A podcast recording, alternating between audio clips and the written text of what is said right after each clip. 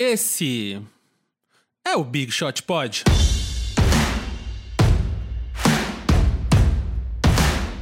E aí, quarenteners? MM aqui.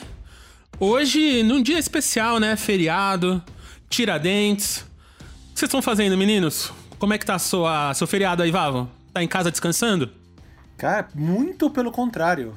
Tô fazendo assim com o braço, ó. Muito pelo contrário.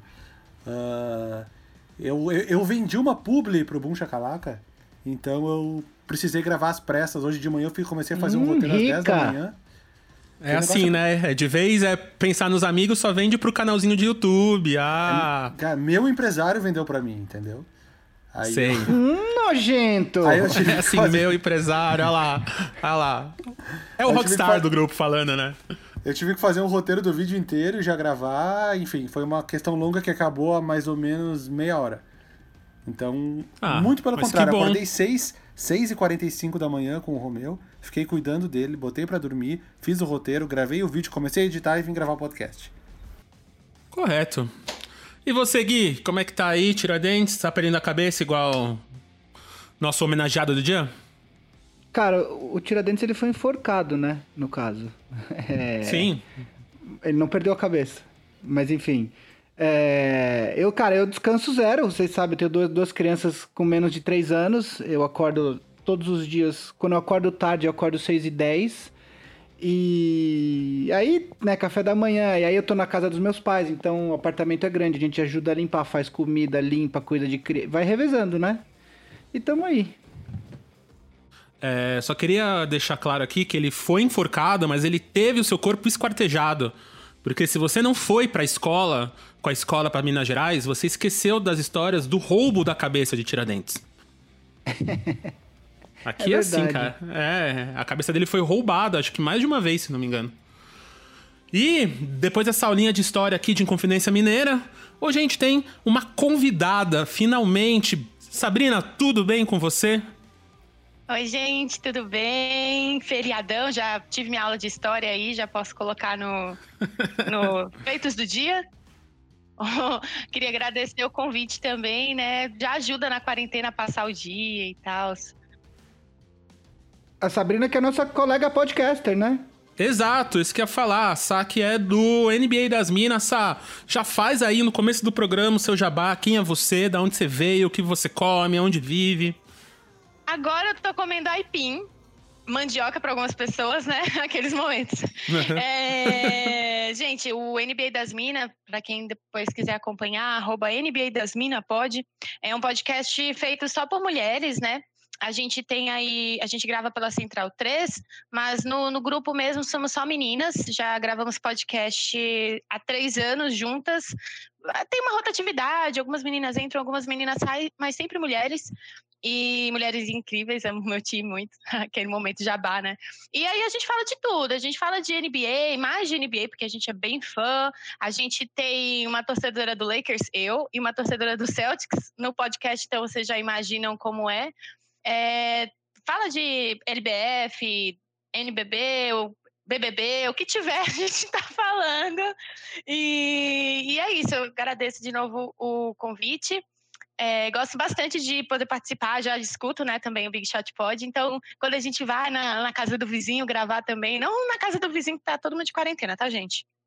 Mas assim, podcast de vizinho e tudo mais é massa, eu gosto. Pô, mas que bom, demorou até. Eu sempre, na, nos episódios, né, fico pedindo para as meninas que ouvem é, o podcast aparecer. Quase nunca apareceu. Então é um prazer ter você aqui, porque é um esporte que eu acho que junta todas as tribos, né? O Dinheiro Preto é o, é o Norvana dos esportes, é o, a NBA. O Bascote. Bascote tá aqui. Então a gente é bom ter você, brigadão. E meninos, todo mundo tá ouvindo aqui, vai lá, dá uma força aí pra NBA das Minas, vamos ouvir também. E as meninas que tiverem, que vierem ouvir aqui por causa da Sá também, sejam bem-vindas. Chamem a gente nas nossas redes sociais, por favor, pra gente saber que vocês estão aí, né? Inclusive, só uma coisinha, se tiverem meninas aí escutando, sempre tem. Eu sei que vocês estão aí. A gente tem um grupo também no WhatsApp só para mulheres e a gente fica falando de basquete lá o dia inteiro, fala de bastante coisa, mas mais de basquete. Então, tem vários grupos, mas se quiserem um grupo só de mina, é só avisar os meninos, eles, ou então falar, me chamar lá no Twitter e a gente coloca vocês, tá bom? É isso. Exatamente, porque eu acho que tem muito isso nessa. Antes da gente ir pra nossa semi-pauta. Porque. É uma pergunta minha, assim, por que? Porque é isso, né? A gente tá um ano e pouco aqui com o Big Shot Pod. É, eu sempre vejo lá as, as, nossas estatísticas no YouTube, no, é, no nosso é, servidor de podcast, e dá tipo 98% de homem e tal. E esse 1%, que 2%, que talvez um, é, não marcou o sexo ali, ou é menina, né? Tipo, eles não aparecem. Por que, que você acha que tem essa diferença? Você que tá fazendo isso há três anos, o que, que você sente que é essa desassociação quase, né? De esporte? É, tem a ver com futebol? Tem a ver com a cultura brasileira? O que, que você acha que acontece? Olha, eu acho que é mais uma coisa de. As meninas estão aí. Quando a gente começou, nossa, nosso público era todinho masculino. Eu não lembro é, se, tiver, se tivessem duas ou três meninas na época que a gente lançou o podcast que não estavam no podcast. É, falando da gente ou comentando na época, é, eu não lembro muito bem, mas eu acredito que é mais uma coisa de você se ver ali mesmo. Então, por exemplo, hoje, é, quando vocês convidam uma menina para falar e tudo mais, vocês acabam, de certa forma, atraindo talvez alguma outra menina que já acompanhe ela. Ou então abrindo, mostrando, demonstrando um espaço ali para que, é, mostrando que vocês estão abertos a escutar mulheres também. E aí as meninas que estão acompanhando, que gostam de basquete, que são muitas, e a gente tem uma coisa, é uma, é uma tecla batida, acho que rola no futebol, acho que rola em qualquer esporte. A mulher abre a boca para falar assim: não, mas eu gosto do Bulls. Aí, se você, dependendo do grupo que você tiver, se não é um grupo muito conhecido, hoje em dia isso tá melhor, viu, gente? Mas às vezes a gente tem menina que ainda não tá confortável. Mas vezes você chega num grupo e aí fala: ah, eu gosto de basquete. Aí vem, sempre tem Aquele amiguinho que vai chegar e vai falar: me fala qual foi o tênis que o Jordan usou no primeiro jogo da temporada de 1990. Agora vai ser mais fácil, né? Saber, mas sei lá, primeiro jogo de 1997, qual era a cor da língua do tênis do Michael Jordan? Às 10 horas da noite, sei lá, alguma coisa assim. E aí a gente não gosta desse tipo de coisa. E acredito que quando você, é, se você tem um público muito masculino, né, ainda acompanhando o podcast, é normal, porque a, acredito que a maioria de ouvintes ainda é homem. O podcast, como todo, é uma. A, apesar de estar tá sendo bem divulgado, é uma ferramenta nova. Então, você já tem. As pessoas estão começando a conhecer podcasts agora. Então, as pessoas estão começando a conhecer podcasts de basquete agora. Então, você tem que fazer. É, tentar chamar esse público feminino para escutar o seu podcast também, seja convidando uma menina ou criando uma pauta que talvez se identifique um pouquinho mais com essa menina, é, que que ela vai ter que chegar ao seu podcast de algum jeito, mas se tem vários podcasts falando de basquete, e aí tem um podcast, por exemplo, é, que convida muitas mulheres, eu tenho um podcast que tem muita pauta é, feminina, um podcast, ela já vai entender que naquele podcast, enquanto ela estiver escutando, ela não vai escutar uma piada machista, uma, alguma coisa que a deixe sem graça por estar escutando ali.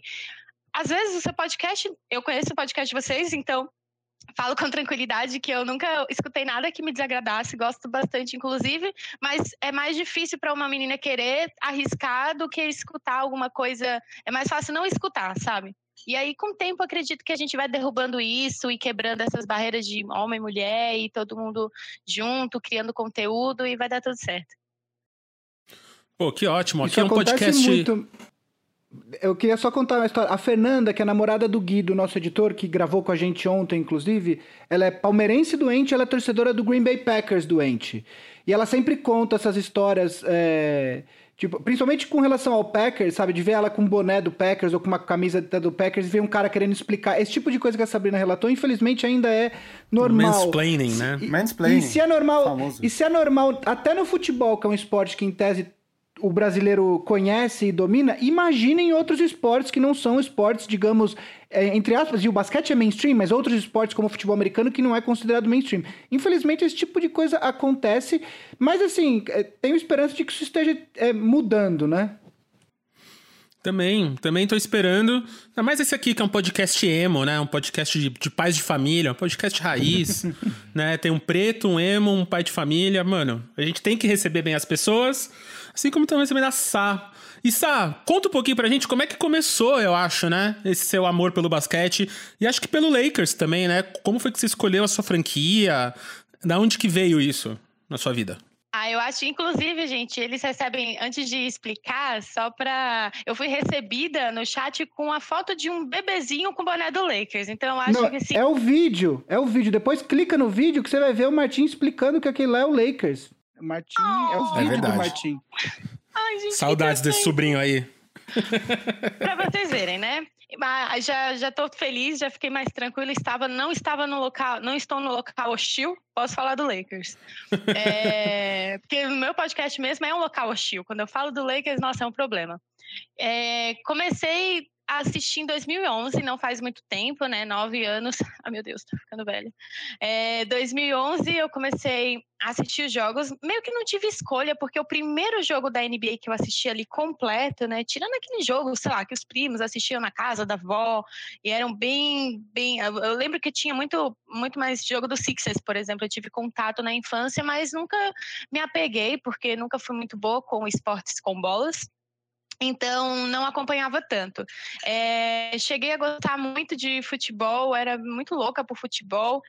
E aí tava me fazendo mal, assim, porque o futebol tem uma disputa, uma coisa, e eu falei, não, para mim, agora eu acho que eu tenho que parar. Eu fiquei sem esporte, assim, para acompanhar, sem nada, só trabalhando, a vida tava meio sem graça. E aí eu, um dia, jogo de Natal, né? Uma, uma atriz, acho que muita gente aqui já deve ter assistido, não sei, tem uma série chamada One Tree Hill. Eu era bem nova na época, assisti essa série, falava muito de basquete, é, e aí uma atriz da série acabou indo num jogo e ela postou no Twitter dela. E eu sou viciada em Twitter já há muito tempo. E eu falei: ah, nada para fazer, Natal, tá, as tias na sala, né? Não tô afim. Vou tentar ver esse jogo. E aí consegui um link. Ah, naquela época eu tinha link, gente. E aí consegui assistir esse jogo. E, e foi um jogo do Lakers contra o Bulls. E foi numa época que a NBA tinha parado. Então foi. A, a NBA parou totalmente por questões contratuais retornou no, no, Natal e foi um do jogo do Lakers contra o Bulls. O Joaquim Noah estava nesse jogo, eu quase virei uma torcedora do Bulls por causa do Joaquim Noah. Mas aí quando eu vi o Kobe Bryant em quadra, eu falei, nossa, não dá. Não dá, olha, olha só o que é o que é esse jogo, né? E, e aí eu falei, ah, vou ver mais um. Não consegui mais acesso para assistir outros jogos, então acompanhava por twitters, é, contas de Twitter que narram jogos Ainda tem, hoje em dia tem menos, mas é, antigamente a internet não era tão acessível assim para todo mundo. E você, eu ficava acompanhando minuto a minuto deles narrando. Aí depois aprendi a usar o site da NBA para ir acompanhando o placar, até eu ter acesso de novo é, para assistir um jogo, né? E eu fui ter acesso, assim, acho que em uma internet decente para assistir um jogo uns três anos depois. E eu fiquei três anos acompanhando por, por Twitter, assim, por e aí eu procurava os vídeos do que a, do que a pessoa estava falando. Foram três anos amando o Lakers sem ver o Lakers exatamente. Hum. Só com que eu tava lendo. Muito louco isso. É esse amor de quarentena aí, né? Quem tá no Tinder, quem tá no Bumble agora tá, sabe o que, que é isso. É Bumble verdade. é o patrocinador de quem? Do Clippers, né? Oi? O Bumble acho que é o patrocinador da camisa do Clippers. Ah, é? Não sabia. É, é, que massa. É. é bem o time de Foda. quem não pega ninguém mesmo, né? se tivesse um torcedor do Clippers, se tivesse um torcedor, ele ia falar, pelo menos eu peguei o Kawhi e o Paul George. É. Famoso zero taças. Pô, né? mas que bom. Então você é de Natal, é isso, Sá? Você é da onde? Do, do Brasil? Ah, nossa, nossa, longa história. Não vou entrar em detalhes aqui, gente, mas oficialmente eu sou de Niterói, Rio de Janeiro. Niterói, mas tá. Morava, mas agora você tá aonde? João Pessoa. Agora eu tô em São Paulo. João Pessoa, ah, eu sabia que era no Nordeste. Ótimo. João Pessoa grande, João Pessoa. Johnny Pequena é, João é, Pessoa. É... é uma cidade bem pequena, mas é maravilhosa. É, vocês já tocaram lá, Vavo? Uh, sim, por incrível que pareça, foram. Acho, acho que foram duas vezes só. Em João Pessoa. Mas sim, tocamos. Tipo, em comparação às, às outras cidades do Nordeste. É, não, é. É, João Pessoa é uma cidade que eu gosto muito. É, já, já fui algumas vezes também. Meu pai tinha. Pra, o meu pai ele produzia o circuito de vôlei de praia por Banco do Brasil, Aquele que passava de, de, de domingo de manhã na Globo, sabe? E, inclusive, Era meu já pai que produzia. Pra... Já fui. É, então, você foi no evento que, me, que meu pai foi, e aí eu ia muito de férias viajar com ele. João Pessoa era uma cidade que eu sempre ia, porque normalmente era a cidade que fechava. Era a última cidade, era tipo no fim do verão ali, né, perto do carnaval, e aí dava pra ir curtir. É, mas que bom, que bom que a gente vai ter bastante para falar do Lakers e do Bulls aqui hoje, né? Porque é, vai ser meio inevitável a gente não falar da série que estreou aí essa semana da Netflix, sobre a temporada. É sobre o Jordan, mas também é sobre o Bulls, é sobre a temporada inteira ali. É... A, a época de ouro do Bulls, né, meninos? Pois é, eu só queria falar, a Sabrina falou que ela começou a ver o. começou a acompanhar o Lakers por conta do Kobe Bryant. Eu já falei aqui algumas vezes. Ela falou que, ah, tá ficando velha. Cara, eu comecei a torcer pro Lakers por causa do Magic Johnson. Tipo, eu peguei o final da carreira do Magic Johnson, que é o Kobe Bryant foi draftado pelo Lakers em 96. O Magic Johnson estava na final em 91 contra o Bulls, que foi o primeiro título. Mas ele já estava parando, ele já tinha é, sido diagnosticado com HIV, né? E, e aí ele já estava parando e tal. Acho que aí foi. Aliás, acho que ele se aposentou em 91, depois ele até deu uma, um retorno rápido, mas aí ele então, eles quase, eles quase jogaram juntos, porque quando o Magic voltou lá em na temporada 95-96, ele jogou os playoffs de 96. E aí no draft de 96, draftaram o Kobe e veio o Shaq. Ou seja, eles quase chegaram a jogar um pouquinho junto. Pois é. Seria um bom trio. E só um parênteses aqui do Magic Johnson, a gente vai falar um pouco disso na série, mas o Magic Johnson jovem na série está mais velho que o Magic Johnson velho hoje, né? Tipo, é fisicamente, você olha, parece que o que, que tá gravando daqui 10 anos, a entrevista que ele tá dando quase 30 anos atrás, né? Cara, eu acho que ele gravou velho. naquela época. Eu acho que ele gravou lá naquela época, deixou guardado e soltou agora, sei lá. É, né? Tipo, ele tá... O Scottie Pippen é impressionante, ele tá com a mesma cara, velho. Ele tá com a mesma cara de quando ele jogava. O Pippen e o Kerr também, né? O Kerr igual. O Kerr eu fiquei impressionado também. É. O Kerr ele tá bem para que normalmente homens brancos envelhecem mais rápido, né? Você vê o, o Bird e tal. É, tipo, que tá daquela leve é derretida, assim, né? Que homens brancos dão normalmente. Mas, tipo, o, o Pippin tá igual, cara. Se não fosse um pouquinho de cabelo branco ali que dá pra ver, você parecia que tá gravando meses depois dali da história, né?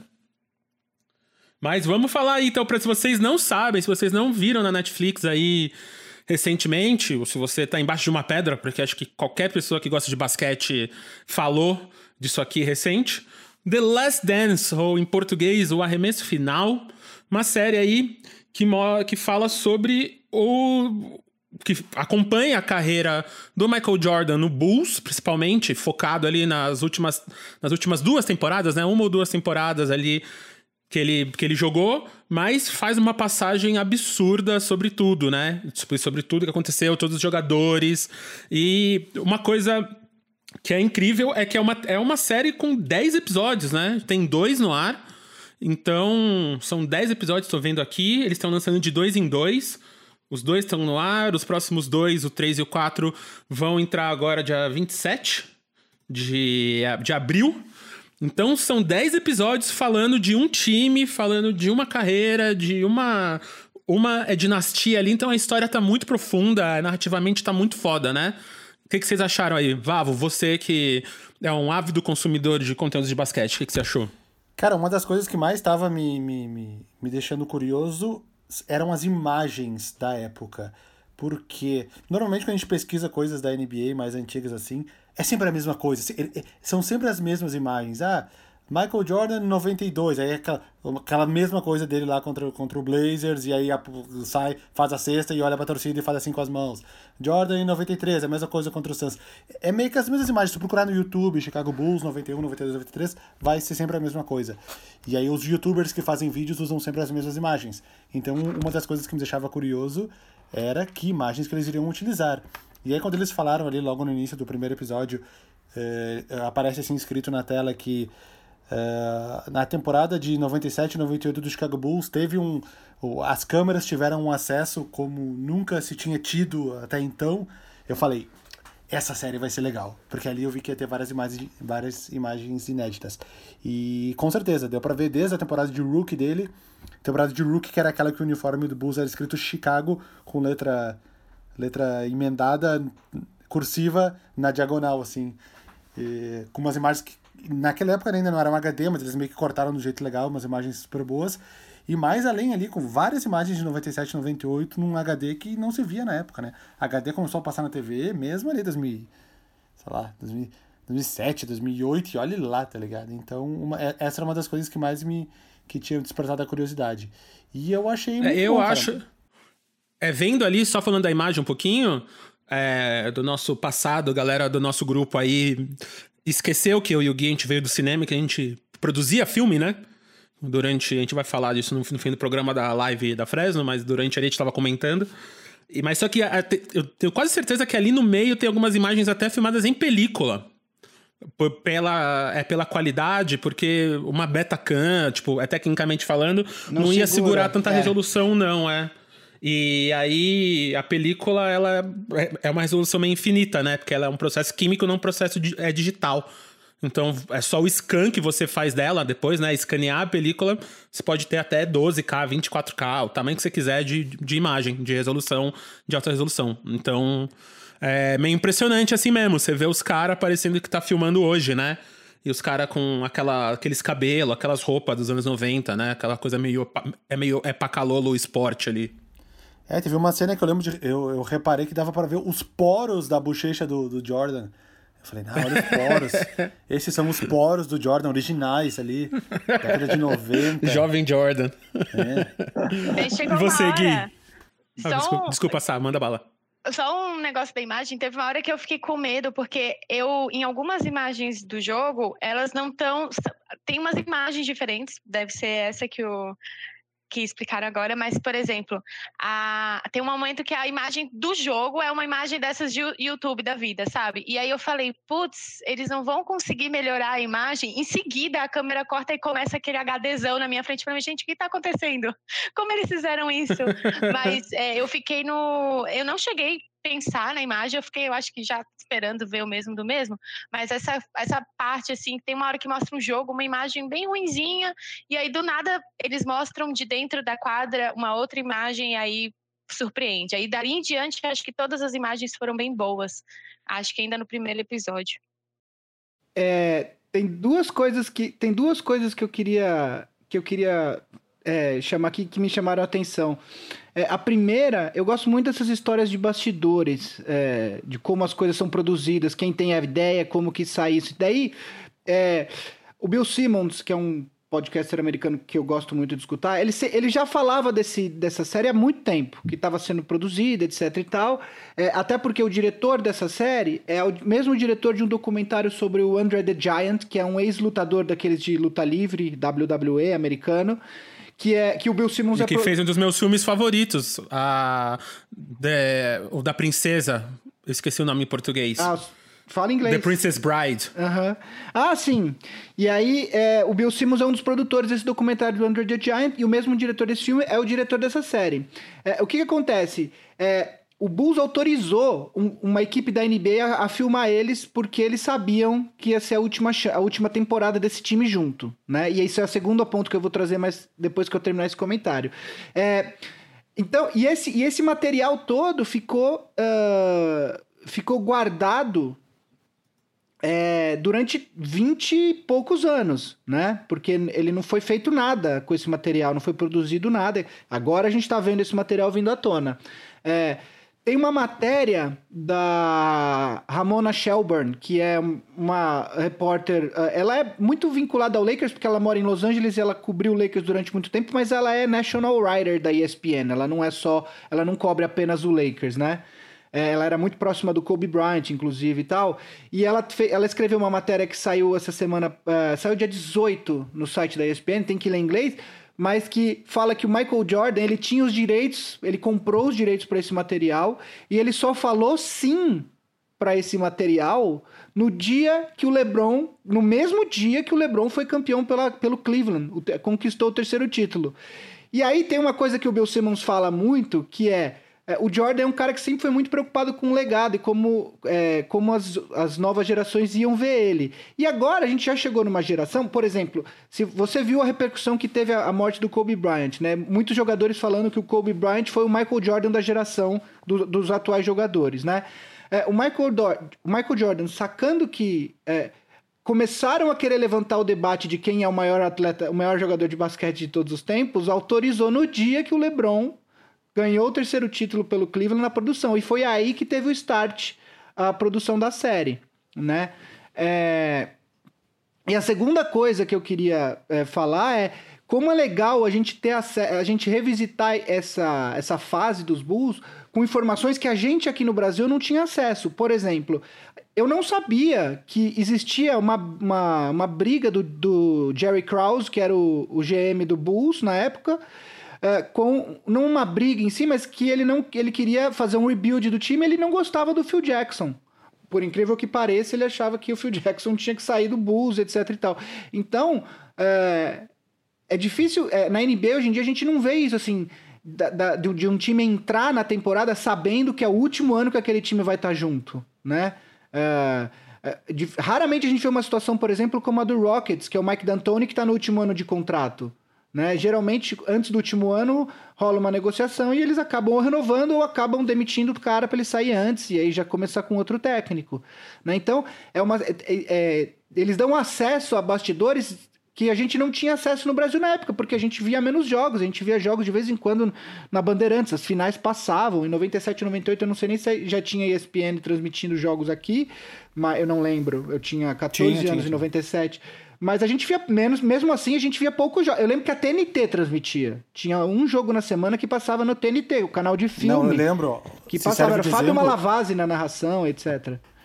Não, eu lembro de ver o, o, a série Rockets e Supersonics de 96, que o Rockets foi varrido nas semifinais do Oeste, eu vi na ESPN. Pelo menos o jogo final, que foi o domingo. O quarto jogo. Então já passava. Mas enfim, só é, leiam, não, leiam uma... essa matéria da Ramona Shelburne, porque tem um bastidor ali de como o Jordan topou fazer, topou participar da série, que é bem legal, assim, de saber. Ele podia ter sentado melhor, né? A postura dele não tava das melhores. Ele tava meio que escorregado pra baixo.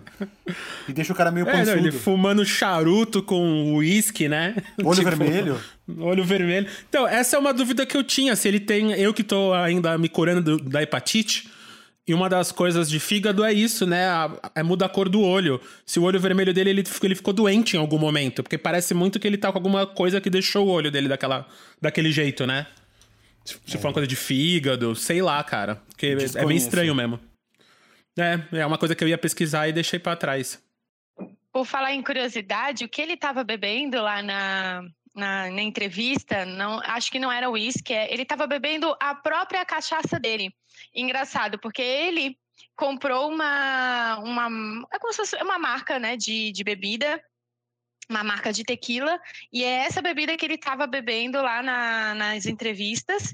E essa marca ele comprou, ele é sócio da Ginny Bus, de alguns donos do algum pessoal lá do Bucks e um pessoal do Celtics. E aí eles têm uma, uma bebida, uma tequila deles, eles são sócios e tudo mais, e é essa bebida que ele estava lá consumindo no, no próprio documentário dele, a sua própria marca Sim. de bebida para o seu próprio filme, para o seu próprio time, coisas assim, né? Ah, nossa, que surpresa! Nunca tinha pensado que Michael Jordan sabia fazer uma boa publicidade. Me surpreendeu muito. É.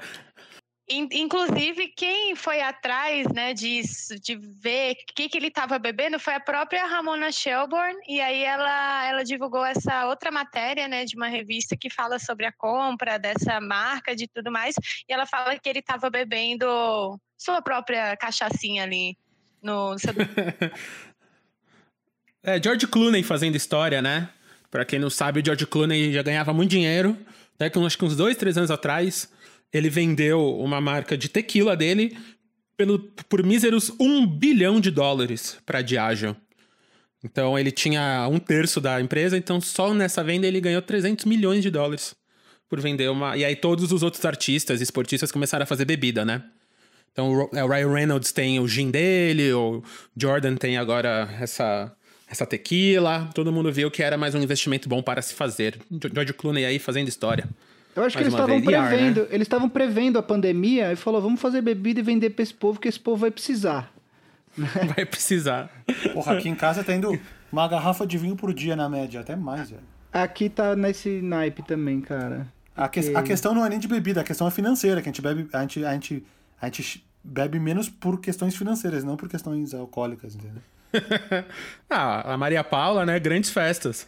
Grandes festas. Tô com saudades até. É, manda um beijo aí pra ela, Val. É, tá caras, mas uma coisa que eu gostei muito do Doc, assim, é uma coisa que a gente sempre fala aqui, e a galera às vezes não entende, até xinga a gente nos comentários, falem de, do jogo e tal.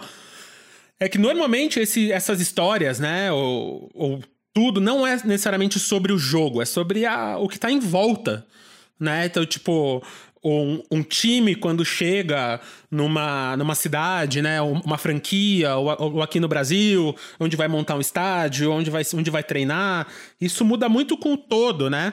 Quando um jogador que é, faz parte de uma comunidade, como tem a história do Pippen ali, com a família dele, e as escolhas que ele faz, ele não faz a escolha só porque ele gosta do jogo. Tem toda uma coisa por trás. E esse Doc, ele tá meio sem medo de ir profundamente nisso, né? Seja a história da, da família do Jordan ali no primeiro episódio, os, os, a, ele ele, você vê que ele estava sempre muito focado, desde moleque ali, né, na escola, no, no na, no, cole, no, no college, olha, eu traduzi college para colégio, na universidade e tal. Até o Pippen, assim, e aquela parada de discussão do salário dele, que ele teve que assinar, porque o pai dele, e não lembro mais quem, que também estava em cadeira de roda, ele tinha que garantir a grana, né? Até essa parte da galera que tá atrás. E como por picuinhas muito pequenas você pode acabar com uma com uma é dinastia inteira, né? Então, o, Jerry Krause com o Phil Jackson. E um parênteses, eu não tinha no... eu não lembrava que o Phil Jackson era tão alto. Você vê as fotos deles com os, com Ele jogou, né? Atletas, ele foi né? campeão. Né? Ele foi campeão pelo Knicks como jogador. Então, ele é alto mesmo. É, ele é, ele é alto. Na foto, assim, ele tá pau a pau, né? Então, assim como outros vários documentários que a gente já falou aqui, tipo o documentário do Senna, o, o que o Gui falou antes da gente começar aqui, When o We Two Brothers, Two Brothers. Do, When, When é. We Were Kings, que é o do Muhammad Ali, e o Once Brothers, que é, que é o, a história do Vlad Divac com o Drazen Petrovic. Um era croata, os dois jugoslavos, e quando separou, um, é, um, um era sérvio e o outro croata. E eles, eles eram super amigos, acabaram brigando, a história é incrível, enfim. Exato. Tô, tô falando, então, é... Ô Marcel, tu falou do salário Fale. do Pippen, que o Pippen sempre foi sempre recebeu menos do que ele mereceria é, pelo que ele jogava. Eu não sei se vai entrar depois na história, mas o Jordan, ele também sempre recebeu abaixo do que ele valia até a temporada 96-97. Porque ele ganhava, tipo, nos primeiros anos ele ganhava o contrato de rookie, que era menos de um milhão. Depois ele assinou um contrato super longo, se não me engano, de oito temporadas ou sete temporadas, ganhando 2 milhões, 3 milhões, alguma coisa assim. Para 96, 97 e 97, 98, ele ganhou 30 e 33 milhões, que o Chicago meio que pagou a carreira inteira dele nesses últimos dois anos. O então Pippen... eu não sei se isso vai entrar na pauta depois, tem alguma influência na história, mas o Jordan foi assim, foi só nos últimos dois anos do Bulls que ele ganhou dinheiro para valer. Não, então, e tem, tem de, esse papo. O pessoal, salário, falava, né? claro. o pessoal falava do salário do Pippen, é, ele ganhou depois, nos, nos, cinco anos seguintes que ele saiu do Bulls, ele ganhou pelo Houston e pelo Portland 77 milhões e eu vi em algum lugar, eu não tô achando isso agora, mas que como jogador, como recebendo do, do time que ele jogava, na carreira inteira ele ganhou mais que o Jordan como jogador. É, é óbvio que o Jordan eu... tem todas as publicidades, etc Sim. e tal. Então, assim, não é que o cara era um miserável, entendeu? Mas, mas ele, ele, ele foi. Ele, ele é, o que, que, acontece? Vamos dar espaço para trás para explicar. Na, é, na época, você não tinha um limite de anos nos contratos, né? E o Pippen, o que o Marcel falou é que ele tinha duas pessoas de cadeira de rodas. Um era o pai dele, que teve um derrame, e o irmão dele, que teve um acidente com o wrestling, que ele é, lutava wrestling na escola, e o cara caiu em cima dele de mau jeito, ele fala isso. Então ele tinha duas pessoas de cadeira de rodas. É, o agente dele fez um péssimo contrato para ele de, de, rookie.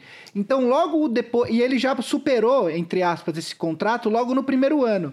Então o Bulls ofereceu um contrato de sete anos para ele, para é, entre aspas, é, é, é, recompensar ele. Só que, obviamente, que nesse período de sete anos, o faturamento da NBA explodiu e quando, no final desse contrato, em 97, 98, foi justamente o último ano desse contrato, o salário dele estava extremamente defasado, né? Uhum. É, ele mesmo, o próprio dono do Bulls fala, né, que se fosse ele, ele não assinaria esse contrato que ele ofereceu pro, pro Pippen, né? É, aí eu achei que foi homem rico fazendo homem riquice, né, velho? Falar que. A... Meu, ele que oferece. tipo, ah, é o manager que, que trabalha para ele que. É, então. É, agora, agora é fácil falar, né? Mas, tipo. É, é, o mais engraçado dessa coisa dos contratos, né, que a gente assistindo um documentário assim de, sei lá, 10 anos atrás, não é 10 anos, um pouquinho mais, mas 97, 98, que você vê a diferença de contratos, né, como a NBA foi começando a supervalorizar, como eles estão colocando dinheiro e dinheiro e dinheiro na NBA, porque naquela época fazia sentido para esses jogadores. Eu fico muito impactada na, na, quando o Jordan fala do comportamento dos colegas de time, por exemplo, quando ele chegou ao Bulls, né, que era uma festalhada só, mas você via que você entende que a, a, faz, fazia sentido aceitar um contrato longo, ficar ali naquele time. Esses agentes até passam um pouco no documentário que eles pontuam que ah, o interessante não é você fazer o dinheiro enquanto do, no salário que você vai ter do time. Interessante é vou fazer o dinheiro com outras coisas, né? Você vai ter sete anos para construir a sua imagem e ganhar dinheiro fora o contrato, que, por exemplo, é o caso do Jordan hoje em dia. E de muitos jogadores que têm várias outras coisas, eles começam a investir dinheiro deles, fazer marketing, fazer publicidade, fazer contratos com marcas e tudo mais. Então, é, mas ali é aquela coisa, o Pippen ganhou dinheiro porque ele fez aquele tumulto, né, no, no último ano dele, e aí ele falou, meu, não quero mais, cansei dessa, dessa vida exatamente pelo que vocês explicaram, mas eu acho que vale, faz super sentido você reclamar, você mostrar que não está mais contente, algum time vai lá e vai te dar dinheiro, porque as coisas mudaram. Mas é muito engraçado ver como hoje, né, alguns contratos na NBA são Aí, quando um time dá quatro anos para um jogador, já fica um valor tão absurdo que se aquele jogador não é, por exemplo, o LeBron ou o Antetokounmpo, não faz sentido. Então, e naquela época, sete anos, quando você divide aquela, o, o, valor do contrato inteiro é quase nada por ano. E eu falo, nossa, gente, como em tão pouco tempo, na minha opinião, é pouco tempo, a NBA colocou muito dinheiro é, nesses salários e eu acho que está começando a ficar perigoso em porque assim, é muito dinheiro, em algum momento eles vão ter que repensar nesse teto como eles vão é, reorganizar isso, porque está começando a ficar uma coisa meio. Eu não sei nem como vai ser a, própria, a próxima off-season. Todo ano a gente fala de um, um contrato maior, um contrato maior. Eu falei, não, chega, não, tem, não tenho mais nem calculadora para isso. Só para só completar isso que a Sabrina está falando, eu estou olhando aqui, o, o, o cap da NBA 97-98 era 27 milhões de dólares. 27. Isso hoje em dia é menos que, que o contrato, por exemplo, do LeBron James, do, do Westbrook, do Harden. Do John Wall. É. é o, o salary cap agora, para essa temporada 19-20, é, foi de 109,4 milhões. Agora, tem uma curiosidade em cima disso, que é ah, dá umas quatro vezes, né? Umas quatro vezes. É, e quanto por cento a mais é isso, Vavo? Sabe qual foi o salário do Jordan em 96 e 97? 30 milhões. E em 97, 98 foi 33,1 milhões. Aí você fala assim, mas pô, como que eles tinham um, o salário inteiro de um jogador era acima do cap? Uh, o que acontece? Naquela época, é, duas, tinham duas regras diferentes de atualmente. Um, não existia contrato máximo é, como hoje, você tem um teto. Uh, o máximo que um jogador pode ganhar do cap, dependendo dos anos de serviço, é 35% do cap. É o caso, por exemplo, do LeBron James, é o caso, por exemplo, do. E aí você tem o Supermax, né? É, mas tinha uma outra regra que é: os times eles podiam uh, passar o cap quanto eles quisessem, porque você não tinha máximo, para assinar os próprios. para reassinar com os próprios jogadores. Então, o Jordan, o que aconteceu? Acabou o contrato dele na temporada 95-96, aí ele assinou em 96-97 por 30 milhões e em 97-98 de novo, mais um ano por, por 33 milhões. Então, ou seja, o salário do Jordan era maior que o cap inteiro do time. O, só, por, só por informação, o, o Pippen somou 109 milhões e o Jordan 93. Ah lá, 20 milhões a mais.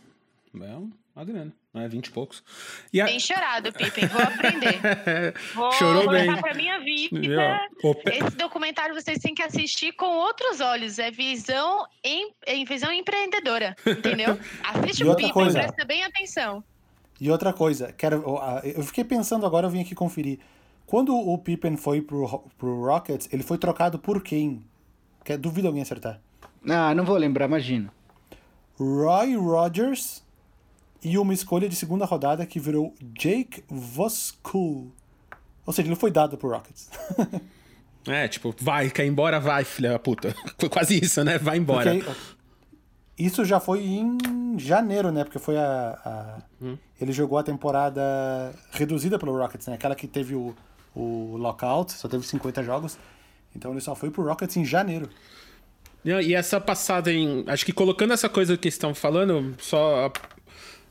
Acho que são. Eu quero só dois pontos aqui, que acho que é isso, né? Você tem a parte. Tudo bem, tem a inflação, tem várias coisas que a gente está falando, né? De quase 25 anos entre, entre o documentário e agora, esses tetos mas o quanto que a NBA virou, ou qualquer esporte, na verdade, né? Você pega a UEFA, é, o, é, futebol europeu, aqui virou uma coisa global, né? Então, quando esse jogador ele é contratado, você tá ganhando por direito de imagem no mundo inteiro, você tá ganhando para virar é, bonequinho, seu nome ser vendido em camiseta, principalmente mercados que eram completamente fechados ali nos anos 80, 90, quando começa a despontar a tecnologia de, a tecnologia de transmissão, internet, como China, América Latina, e hoje a gente tá aqui gravando podcast sobre isso.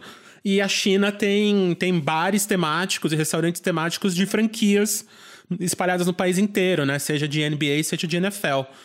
Então, você tem é tanta coisa para levar em consideração que é absurdo. E a, e a, outra coisa que me chamou, chamou muita atenção nesse, nesse rolê do, do Pippen é quase a diferença de foco, assim, a, quase não, a diferença de foco dele pro Jordan ali, né? Que aí você vê o Jordan, ele novinho ali, eles com, com uma fratura até que parecida no pé, né? Tipo, um é, é, um é no tendão, o outro no osso ali. Só que a diferença de como eles eles atacaram o problema, né? De tipo, o, o Jordan indo treinar e, e indo para cima e querendo jogar e fazendo um acordo de jogar sete minutos e meio e aí você ouve a buzina para ele sair, tá ligado? E ele não podia, que ele ia tomar multa, ele ia ser demitido, ia demitir o técnico e tal. E aí vai o Pippen e não, tipo, eu quero sair do time, não aguento mais, foda-se esses caras e opera no, é, no meio da temporada pra não jogar, sabe? E aí como o Jordan fica puto, falando, velho, não, é, a gente tem que ganhar essa porra, sabe? A gente tem que jogar. A gente tem que ganhar. Então, mesmo ganhando, mesmo sendo líder do time, é a diferença do foco do Jordan, né? Que é um negócio que é muito impressionante sempre, assim. É, eu posso dar um, uma, uma alfinetada aí no Jordan? Claro. Desculpa, gente. Mas é assim, o Jordan, eu acho que ele ficou mais puto, porque o, o Pippen, ele precisava muito do Pippen para ganhar, sabe? Então, na hora que o Pippen saiu, apesar dele ser o Jordan, é, ele teve que. O time teve que se mover de novo, né, para se encaixar, para ser um time para ele. E isso acho que foi um desconforto para ele nesse início. É lógico que ele é o Jordan e para ele estava ok. Para o restante do time que estava meio ali acomodado, sabendo que tudo funcionaria bem, considerando que o se o Pippen estivesse, é, até mostra né, no, no, documentário alguns momentos de, de, raiva, dele meio que despejando um ódiozinho na galera. Então, eu não vejo ele com raiva ali por pensar que o Pippen estava, por exemplo, ah, quando eu quebrei o pé, eu, o, quando eu quebrei o pé, eu fiz isso. E aí, quando o Pippen quebrou o pé, não pode, quebrou o pé não. Quando o Pippen se machucou, ele não pode. Mas é, eu vejo mais como, ah, o Pippen fez isso porque ele está pensando no salário dele, ele está pensando no quanto ele quer ser valorizado ou não, ele está sendo egoísta e eu estou perdendo por isso. Eu acho que o, a, a fala do Jordan é mais egoísta do que a, a própria fala do, do Pippen nesse, nesse contexto. Porque se eu tivesse ganhando muito mal, lógico, quem fez os, o, quem o contrato fui eu. Mas dentro de todo o cenário do Bulls, né, naquele período, eu acho que o cara estava super certo de falar: não, para mim não dá mais, eu acho que eu mereço algo mais. A gente sabe que dá certo, porque até hoje os jogadores fazem isso, eles começam a sacanear a franquia e eles conseguem o que eles querem, conseguem é, dar um, um, passo à frente, né? Eric Bledsoe que diga. Mas eu acho que a fala do Jordan. Hã? I don't wanna be here que ele tweetou e depois disse que era o, salão de cabeleireiro que ele tava com a mulher. exatamente, exatamente. Dá super certo. E eu acho que o, o Pippen tava pensando na carreira dele, ok. Ele já tinha pensado muito passou muito tempo pensando no Bulls e o, o, Jordan ele viu aquilo como uma ação egoísta e eu não, não consigo ver dessa forma. Eu achei que ele foi também egoísta em pensar que o Pippen tinha que aguentar aquele salário baixo e jogar como se não tivesse nada, se recuperar do off-season como ele. Então eu achei mais é, o Jordan é mais egoísta do que o Pippen. Eu gostei muito da parte do Pippen nesse documentário. Acho que eu vou defender o Pippen até o fim agora. Não, tem outra, a cena logo depois. Que... Tem a cena logo depois, né? Que é o Jordan tentando ser dono do time, tre treinando ali, né? Que ele fica xingando a galera. E ele tá com aquela roupa do clipe do que ele fez o clipe do Michael Jackson, né? Que é calça preta meio bag, assim, camisa, uma correntona, e xingando a galera, querendo é, mandar mais às vezes que o técnico ali. E meio que ilustra exatamente isso que você tá falando, né, Sá? Que ele falou: não, já que eu não tenho Pippin, você vai ter que. Todo mundo aqui vai ter que trabalhar para mim agora, né? Tipo, eu vou. É, eu, se vocês estão aqui é porque é, eu tô aqui. Vai parecer. É. É, senão o jogo dele ia aparecer na. Ele conseguiu tanto. Aí chegar naquele momento, o time ia ficar fraco, e aí o time parecia. O, basquete dele até então era um basquete milagroso. A gente vê isso com vários. Né? A gente tem aí exemplos recentes, LeBron, Kobe, quando o time tá ruim. Quando o Kobe consegue conseguia carregar o time, nossa, o Kobe, Deus, o Kobe não consegue mais carregar o time, a culpa também era do Kobe. O LeBron consegue carregar um time, nossa, LeBron, rei, dono de tudo. O LeBron não consegue carregar o time, o LeBron não é mais o melhor do mundo. E o Michael Jordan, eu acho que ele sentia isso. Se eu conseguir carregar esse time, eu vou ser o melhor do mundo. Se eu não conseguir, eu não vou ser.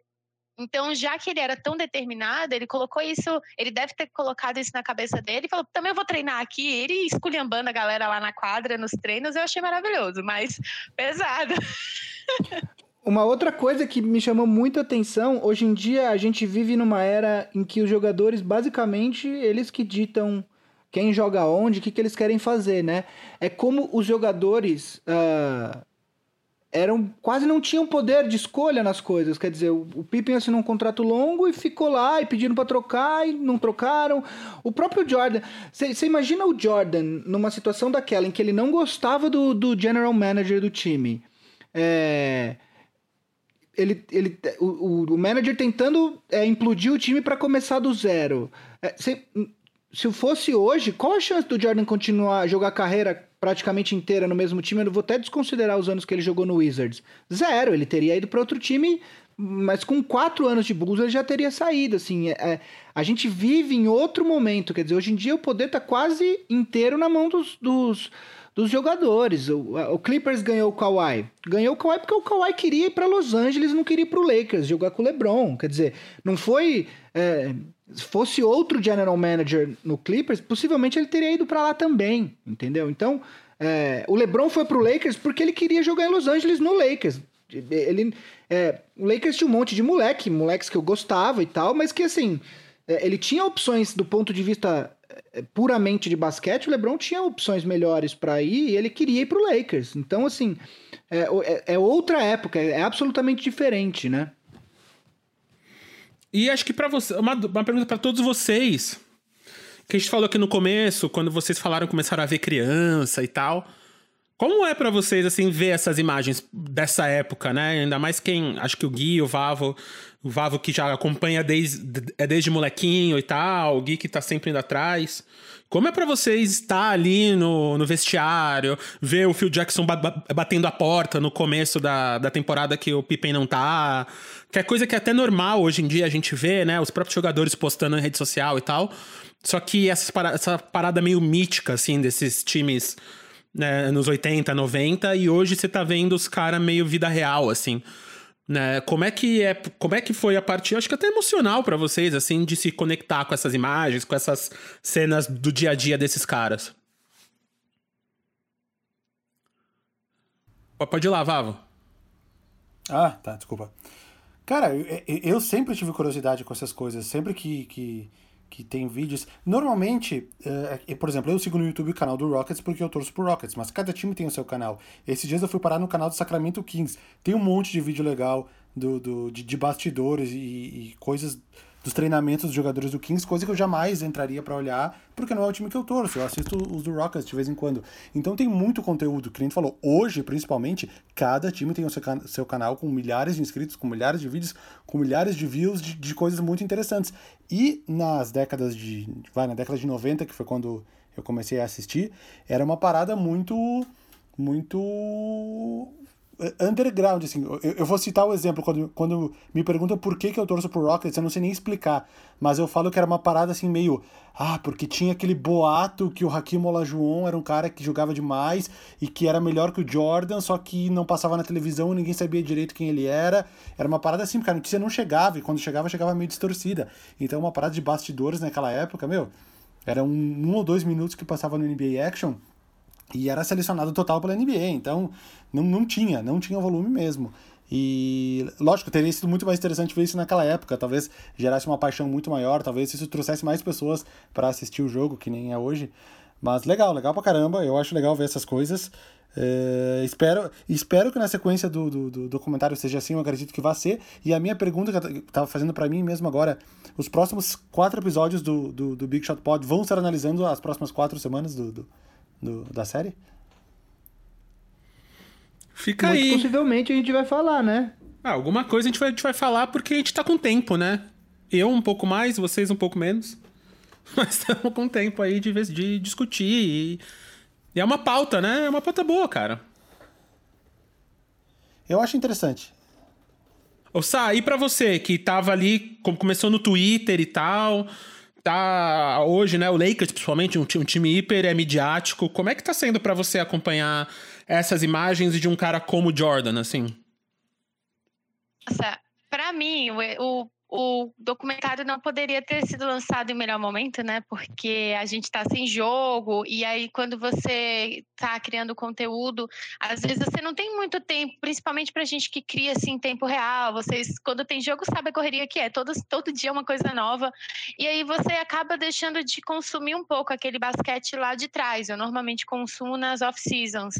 E aí é, a gente está com uma off-season forçada, né? Tempo, e aí você começa a acompanhar, ver algumas histórias, ver algumas coisas. Então, essas imagens, para mim, nossa, eu estava perguntando coisa ontem para torcedores do Bulls, porque, por exemplo, eu sei, eu li, eu vi anos depois, né, que por exemplo o, o Jerry Crows lá ele era muito, ele era um, um, infeliz, né?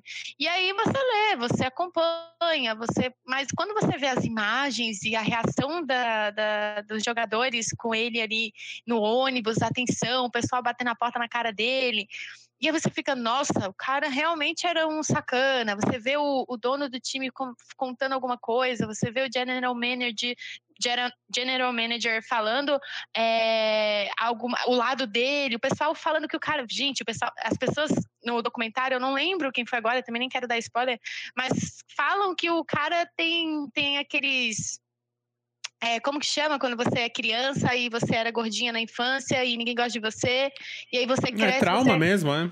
É, então. E, e ele tem esse. Eles colocam isso para tentar meio que dar uma desculpa do, da, das, das, das atitudes dele. Então, ver essas imagens, esses bastidores, as fotos de jogo, é como vocês comentaram no começo, né? A qualidade e, e algumas dessas imagens a gente não teria a chance de ver é, de outra forma, foi muito legal é, a gente está com tempo para poder reassistir, procurar, pesquisar, para poder apreciar um pouco melhor esse documentário. E se fosse lançado talvez em época de temporada, em época de troca, em época de draft, a gente não conseguiria acompanhar tão bem e apreciar tão bem. Nós temos vários outros. É, documentários muito legais, também muito bem produzidos, que você não vê a galera consumindo tanto e também, é, eu, tô, eu, eu, tô em casa com um gringo preso no meio da quarentena, e quando eu conheci ele estava exatamente com uma camiseta do Pippen.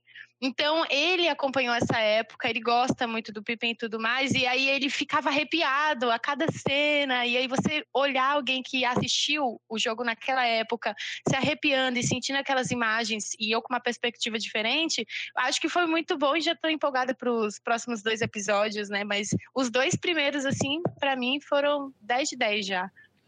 É, Uma outra coisa que a Sabrina falou do Jerry Krause é que ele, embora ele tenha sido levemente é, esculachado pela, nesses dois primeiros episódios, porque o Jordan não gostava dele, é importante a gente também dar crédito, porque assim, ele não foi ele que draftou o Jordan, né? Quem, foi, quem draftou o Jordan foi o Rod Thorne, que era o, o, o, manager do Bulls antes do Krause. Depois, se eu não me engano, ele foi manager de algum outro time. Eu acho que foi do, do Nets, eu não vou lembrar agora, mas é, o, e, o, e, o, próprio Rotorn, ele fala que ele não teria, se ele tivesse a primeira escolha, ele teria escolhido o Raquinho Olajuwon, ele não teria escolhido o Jordan, porque naquela época o jogo era outro, você precisava de um pivô. Então o, o Olajuwon era um pivô, era o, o melhor, o melhor pivô daquele draft, uh, e aí ele acabou sobrando para na, na segunda escolha foi o Sam Bowie, e aí na terceira escolha o, Jordan, o, o Bulls acabou escolhendo o Jordan. Mas o Krause foi o cara que fez a troca pelo Pippen, né? É, ele fez a troca que, que trouxe o Bill Cartwright para o Bulls, uh, mandando o Charles Oakley. O Charles Oakley era um grande amigo do Jordan, era um bom jogador, só que existia algum um problema de encaixe do jogo dos dois. Uh, você precisava ter um pivô-pivô, então ele manda o Oakley para o Knicks e traz o Bill Cartwright. Ele também foi responsável por draftar o, o BJ Armstrong, que na, no primeiro three-peats do Bulls era possivelmente o que o Kerr foi no segundo three-peat, o, o BJ Armstrong foi no primeiro. É, então, assim, ele tem erros e erros, como todo general manager tem, mas o Jerry Krause também foi um dos responsáveis por colocar esse, esse elenco é, de pé. Então, assim, ele também tem lá os seus méritos, né? Não, é, não era, ele não era só um gordinho com problemas de, de autoestima, sabe? Ele, ele conhecia de basquete. Não, e aqui eu tô vendo, ele, ele ficou no Bulls até 2003, né? Então Foi. ele ficou ainda um tempão depois que acabou. E ele faleceu em 2017, então. Ele não faleceu nem há tanto tempo assim, mas só que ele ficou ainda um tempão no Bulls. Ele ficou de 85 a 2003 no Bulls. Então ficou um tempão. Que ele tinha, pelo que você entende até para quem acompanhou depois, para quem li, leu, enfim, é, ele tinha aquela, aquele complexo. Uma coisa que a gente já falou aqui da diferença, né? De hoje os jogadores mandam em tudo e naquela época quem mandava mesmo era a diretoria e o, o Kraus ele era essa pessoa que ele era focada na organização, né? O documentário fala bastante disso. E eu acho que ele, ele vendeu muito bem esse tipo de, de, de jogo, esse tipo de, de poder, assim, e continuou. Porque eu acho que para a diretoria estava ótimo ter alguém que pensa na organização e não, não, não é o jogador que manda aqui, porque quem vai fazer a troca, quem vai botar o dinheiro é a gente. Mas tem, é lógico que se não tiver ninguém na quadra jogando, o dinheiro não vai entrar, mas tudo bem. Mas eu acho que ele vendeu tão bem essa, essa coisa de que a organização é o fator principal, é a organização é o mais importante, não é o jogador, que ele ficou. Acho que a diretoria comprou muito bem, independente do atrito que ele tivesse, acho que por isso que ele fazia o que ele fazia também. Ele era bem tranquilo quanto a isso. Sim, eu quero ver um desse agora sobre o Vicente Mateus lá no Corinthians, né, Gui? Gente, Matheus, o presidente mais uh, figura da história do Corinthians. Essa é engraçadaço. Ele e a Marlene, a esposa dele, né? Eu que nem sei de futebol direito, conheço essas histórias, imagina lá dentro. É... Antes da gente fechar aqui, cara, só tem uma coisa que a gente tem que conversar, que é, mano, a moda nos 90, velho. Eu não consigo. Eu queria muito falar disso. eu não consigo levar a sério. Eu entendo, os caras têm 3,5 metros e meio de altura. Mas, mano, é, é, aquele, aquele terno deles. É, dá para fazer roupa pra umas 25 crianças, assim. Tem 5, 6 botões o terno para poder fechar e sobra tecido ainda. É muito impressionante, assim. É muito absurdo. Cara, os ternos. Os caras tinham 3 metros e meio, os ternos tinham 5 metros, assim. Tipo, eram muito grandes, cara. É impressionante. Não, e a. O terno, vocês já viram? Já viram a foto do, do dia do draft do LeBron? Do, o de LeBron 2003? tava com terno. É um 2003, terno pior cada, que o outro. Cada perna cabia cinco pernas dele dentro. o Carmelo, o Carmelo, se eu não me engano, ele tá. O, o, o, entre aspas, blazer do, do Carmelo é quase um vestido de tão grande, porque acho que ele passa do joelho, assim, é um negócio absurdamente grande. É. As ombreiras. Cada ombreira daquela cabia uns 10 ombros meus. é tipo isso. Não, o. Eu fico imaginando, alguém sabe se aquele colar, por exemplo, o colar. Tinha uma galera que jogava com colarzão de ouro, né? Você sabe se alguém já puxou alguém tem casos de alguém ter puxado colar na quadra? Nossa, meu sonho era um videozinho de alguém puxando colar do outro na quadra, uma briguinha, sabe? Muito possivelmente, hoje em dia não pode jogar de, de, de colar porque alguém deve ter sofrido isso. Ah, a própria a bandana ninja. A, a, bandana ninja foi proibida por medo de algum dia, sei lá, baixar a bandana, o cara puxar o laço e enforcar o cara, sei lá por que motivo. Os caras não deixaram usar. É. Lembra que começou uma época ali, o Drew Holiday usava, o Jimmy Butler usava, e aí de um dia pro outro ninguém mais usou? Parou. É, é eu não baniram. tinha prestado atenção nisso. Eles banem tudo, né? Eles são muito críticos, mas quando eu vi o colar, assim, gente, para mim foi coisa de outro mundo. Eu falei, nossa, é verdade, os caras podiam jogar de colar na quadra. Imagina alguém brigando com outro, arrancando o pescoço do outro fora. Não, e o óculos, o óculos do Kurt Rambis, que era tipo um óculos do meu pai, assim. Não era o óculos do Horace Grant, do Abdul Jabbar, era tipo um óculos normal, assim, de colocar atrás da orelha. De... Meu, o cara toma uma cotovelada ali que entra é, é, aqui, aqui o brinco, né, foi cancelado, foi proibido nem há tanto tempo atrás, né? No futebol e tal. Tipo, eu lembro de. Nem sei é, as regras disso, pra ser sincero. Né, eu acho que não pode jogar mais, e se me engano, anos 90, 2000 ali, comecinho, mas acho que até a galera usava.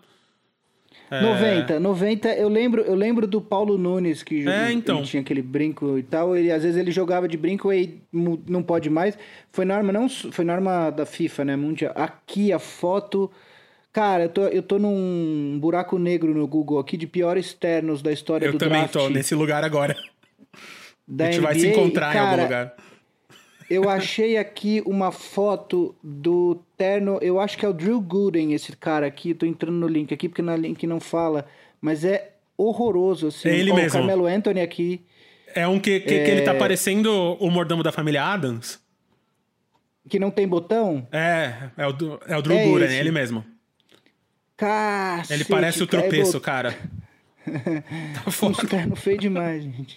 É, ele até vai é... ser. É por incrível que pareça, eu vou colocar ele na capinha de algum jeito, porque é muito bom essa roupa, gente. Cara, o do Kawhi Leonard, do Kawhi Leonard era bem legal, achei, quando ele foi draftado. É, o, o do Joaquim Noah também, branco, ele com cabelão e boné. É foda, né? Porque é muito tecido, é muito tecido. Mas o estilo de roupa era, é foda, né? Tipo, os caras se arrumando ali. Tipo, tem uma que. Tem uma cena ali que o, o Jordan tá tá colocando a roupa falando com o Phil Jackson. E ele tá com aquela gravata, que é tipo a gravata que o Trump usa hoje, que é quase um palmo de, de espessura, sabe? De, de bitelo, sei lá o nome, que dá, tipo... Largura. De largura, isso aí. Era, é muito grande, é tudo é muito grande, a calça é muito larga. E aí, a, aqueles carros que é meio quadrado, né? Parece que o Frank Miller é, é, desenhou é, todos os carros, carro esporte. É foda. Meu Deus, eu fui, para, eu fui parar nesse. Eu decidi abrir esse um link. Gente, até o, o Eric Gordon, ele tava com, de preto e branco e dentro uma camisa preta e branca listrada, e ele tá muito feio, ele tá parecendo, meu Deus do céu. Por que, que as pessoas fazem isso no dia mais importante da vida delas? Eu vim parar num post aqui, NBA Draft Worst Draft Players. Tô vendo todos aqui. Não, tem um que. O, quem que é esse aqui? Um de vermelho, o Eric Dampier. Que ele tá de vermelho, ele parece um ketchup gigante, assim. Mas, mas o que mais impressiona é isso, assim, é que é muito tecido, então, então, então fica desproporcional na figura, né? Porque... Tem um de 96 que eu, que eu vou dar uma sugestão. O Samak Walker. Ah, eu tô vendo ele, ele aqui. De chapéu. De verde Estilo o Máscara. Eu tô vendo. Com esse. dólar saindo do terno. O Samak Walker, que se eu não me engano, faleceu, né? Se eu não me engano, o Samak Walker faleceu recentemente. É, mas sim, o terno dele é horroroso. É, eu, eu tô num link aqui com os 10 piores. Eu vou até mandar no grupo aqui para vocês, porque depois vocês precisam apreciar isso com calma. É, é muito terno feio, gente. Pá, o, Gui, o Gui matou, o Gui matou o Samaki Walker, coitado, tá vivo aqui, meu? Tá vivo? Não, então tá quem vivo. que morreu? Hum, depois eu vou. Vários já morreram, né? Mas enfim. É, do Samaki Walker é bem feio mesmo. Bob Jackson. Jalen Rose, Jalen Rose. Jalen Rose inteiro de vermelho. Ah, ah, o Tim Thomas pra mim é o pior. Tim, o Tim Thomas, Thomas e o Drew Gooden pra mim. O Tim Thomas, cara, ele. Eu não sei o que é o terno todo branco dele. Para mim, o dele é pior que o do Gooden ainda, velho. É. Porque se vocês viram o casamento de Guilherme Pinheiro, você sabe que Guilherme Pinheiro é um homem que gosta de se vestir bem. É um Pô, homem. Casei de Hugo Boss, smoking. Cara, aliás, aliás, gostaria de dizer que eu ainda entro no smoking no meu casamento. Entro e entro ah bem, lá. hein? Ah lá. Quem viu minhas fotos aí, né? Tipo, a gente foi. Pra onde a gente tava? A gente tava em Macau, né, Gui? Eu Macau, ali. Com seu, com seu blazer rosa? Com meu blazer rosa de camurça, calça preta. Fiz sucesso da entrevista. Abracei o ursinho Paddington. Foi um grande dia aquele. Foi, foi, foi um, Olha aqui, um nada a ver. Eu, eu fui entrar na, na, página do Tim Thomas aqui. Aí, aí olha que em outubro de 4 de outubro de 2005, bem New York Knicks, né? Foi trocado junto com tal tal um first round pick que selecionaram LaMarcus Aldridge, outro first round pick que selecionaram Joaquim Noah, o Knicks dando os jogadores como sempre, em troca do Eric Curry e Antonio Davis. Cagando desde sempre. Sim, mas mas esse do Tim Thomas aqui, só um par... outro, outro parênteses, é muito foda, velho. Tipo um pijamão, né? Esse é é, é, é, aliás, parece, na foto parece que é de moletom o terno. É um terno de moletom. é. Ô, Sabrina, aproveitando que a gente tá na quarentena, que, que você tem lido ou, ou, visto, além da série do Jordan? Recomenda alguma coisa pros nossos ouvintes, que a gente faz isso todo episódio. Qualquer coisa que você tem lido, é, visto, jogado, qualquer coisa. Pode ser de qualquer tema. Tá, eu tô lendo agora. Ai, gente, eu não vou indicar meu livro, que eu tô lendo livros de yoga, tô num momento bem zen da minha vida. Mas assistido, eu tenho. Eu voltei nos jogos do. Do. Ai, gente, sempre esqueço o apelido dele que vocês conhecem mais, White Chocolate, pronto. Jason e aí. Williams. Exatamente, porque eu ganhei um, uns álbum, um álbum de figurinhas e aí eu veio, veio uma figurinha um cardzinho bem massa do, do Jason Williams. E aí eu falei, ai, nossa, realmente eu vi pouca coisa dele. E aí comecei a assistir jogos. Primeiro você começa com highlights, aí você, depois os highlights, quando você, você, quando você percebe, você tá num túnel do tempo. E aí eu tô assistindo jogos do, do Jason Williams, assim, é, faz algum tempo já. Eu tava assistindo jogos, a NBA, nem sei se o League Pass ainda tá liberado, né, para todo mundo, acho que era só até o dia 14 de abril, não sei se eles prorrogaram mas estava dando para ver uns jogos antigos e tudo mais. Eu estava assistindo jogos do, do dia do meu aniversário. Aí agora eu tô assim muito fascinada em ver jogos do, do Jason Williams porque são muito bons. Assim, ele fazia uma coisa na quadra que eu gosto. Eu gosto do jogo eu acho que eu gosto da NBA porque tem show, porque tem espetáculo, porque tem um, flow, tem um negócio, sabe?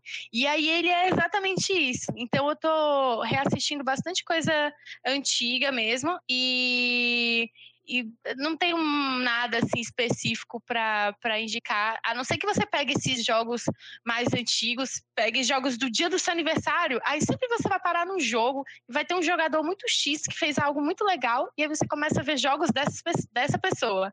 E aí você entra num looping eterno mas é mais ou menos isso que eu tô fazendo a quarentena inteira, gente. Tô, tô até sumida, eu acho, um pouco da, da internet. A gente não. O NBA das Minas só vai começar a gravar agora, de novo, porque a gente tava meio num, num looping, assim, devorando tudo que tinha de, de jogo mais antigo para devorar. Esse. O que a gente tá vendo aqui, Gui, só dá. Obrigado, Sabrina. Acho que tem que ver mesmo. E só dar um abraço aí também, mandar um abraço pra galera do All Stars, né? Que estão mandando, trocando várias coisas. E vários deles Temos estavam. Pergunta. Temos pergunta? Então vamos nas perguntas, Temos que aí pergunta. eu faço os agradecimentos ali no final. Porque é bonito, é bonito. Vamos lá. Beleza, o Vitor Fernandes, que é um, um, um, um assinante nosso, ele mandou. É uma pergunta que, enfim, é um tema que sempre gera muita polêmica na internet, né? É, qual que é a opinião? Ele que está perguntando para todos nós, né? A opinião geral sobre as famosas uh, panelas. Uh, o que, que a gente acha e a partir de que momento é covardia? Tipo, se, se juntar dois jogadores tudo bem, se três já é covardia, se quatro, no caso do Warriors, é apelação. O que, que vocês acham? Cara, eu acho acha, que, o, que o, um general manager montando o time, ele vai usar de todas as todos os meandros dentro das regras para conseguir montar o melhor time possível. Se o Warriors conseguiu montar um time com o Curry, o Clay Thompson, o, Durant, o Draymond Green e o DeMarcus Cousins, uh, a culpa, eu acho que a culpa é mais de quem permitiu que isso acontecesse do que quem foi lá atrás e montou esse time. Imagina, imagina tu sendo um general manager e falando, nah, não vou pegar esse cara aqui, eu posso pagar ele, ele é muito bom, mas não dá, meu time vai ficar muito forte, eu tenho que dar uma chance para os outros. Claro que não, né, meu? A ordem tem que vir de cima. No instante que a NBA deixa isso acontecer, uh, eu acho que quem tá montando o time vai usar isso a seu favor. Eu não sei se existe a panela. Tem o fato de um jogador que se torna agente livre poder decidir onde ele vai querer ir, mas existem algumas regras, que são regras de teto de salário e tudo mais. Mas eu acho que o único jeito de evitar esse desbalanceamento que nem teve aí esses últimos anos com alguns times é, deixando as regras mais restritas. É a parada do soft cap, do hard cap, não deixar ultrapassar, deixar passando multa e luxury tax e tudo mais. Essa, essa é a história. Tu vai falar pro cara não, não, não montar o time que ele quer montar por pena dos outros? Não tem o que fazer, entendeu? Oh, se fosse o Lakers, tinha barrado. É só isso que eu tinha a dizer. o único time que tem barreiras na NBA é o Lakers. Eu já entendi isso. Pronto, era só essa minha não, contribuição. Mas não, naquele mas, mas... momento, a franquia dos Hornets estava sem dono, a NBA assumiu... Ah, Vavo, não, vem com esse papo. Franquia... Os caras não podiam ter interferido do jeito que interferiram, velho. Não começa.